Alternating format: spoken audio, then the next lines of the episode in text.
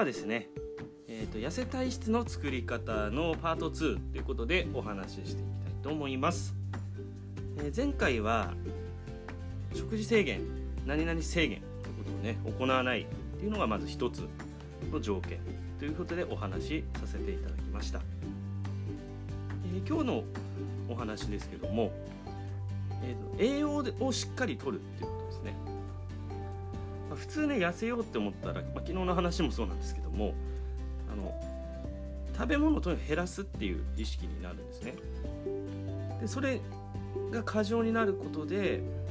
こう太り体質に逆になってしまうっていうことを昨日お話して今日はですねその栄養をしっかりとこの栄養っていう言葉にちょっとね注目してほしいんですけどもどうですかね？栄養っていう言葉聞いた時に何のことを想像しますかね？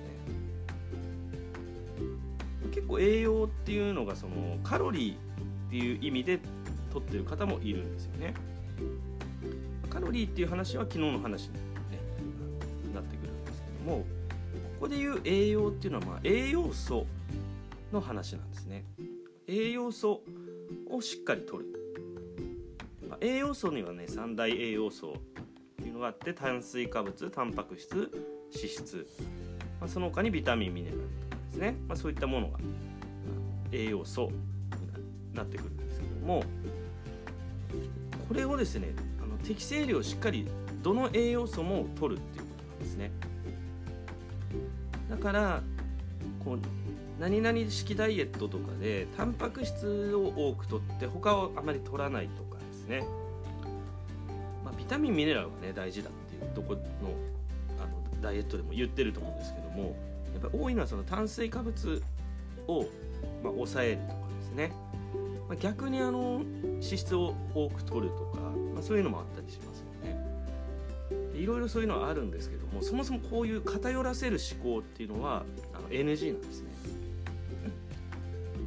必ずこの栄養をしっかりとるっていう言葉のちょっとシンプルなこういう言葉なんですけども意味を深い意味をですね理解してやっぱりいいのはこのバランスよく取るっていうことですね。でこのバランスを PFC バランスっていうですねこの三大栄養素炭水化物タンパク質脂質の三大栄養素のバランスのことを PFC バランスっていうふうに言います、まあ、これはですね人間のまあ、日本人なら日本人のですねこう長年のこうデータといいますかねこうそういう統計の中である程度こう割り出されてる適切なバランスっていう風になってましてその中では炭水化物はだいたい50%から60%カロリーベースで取ることが推奨されてるんですね。まあ、いろんな考え方はあるんですけどもやっぱりですねここの一旦このあの基準ですねをベースにまず考えてみるで実際それをやってみて反応を見てみてほしいですね。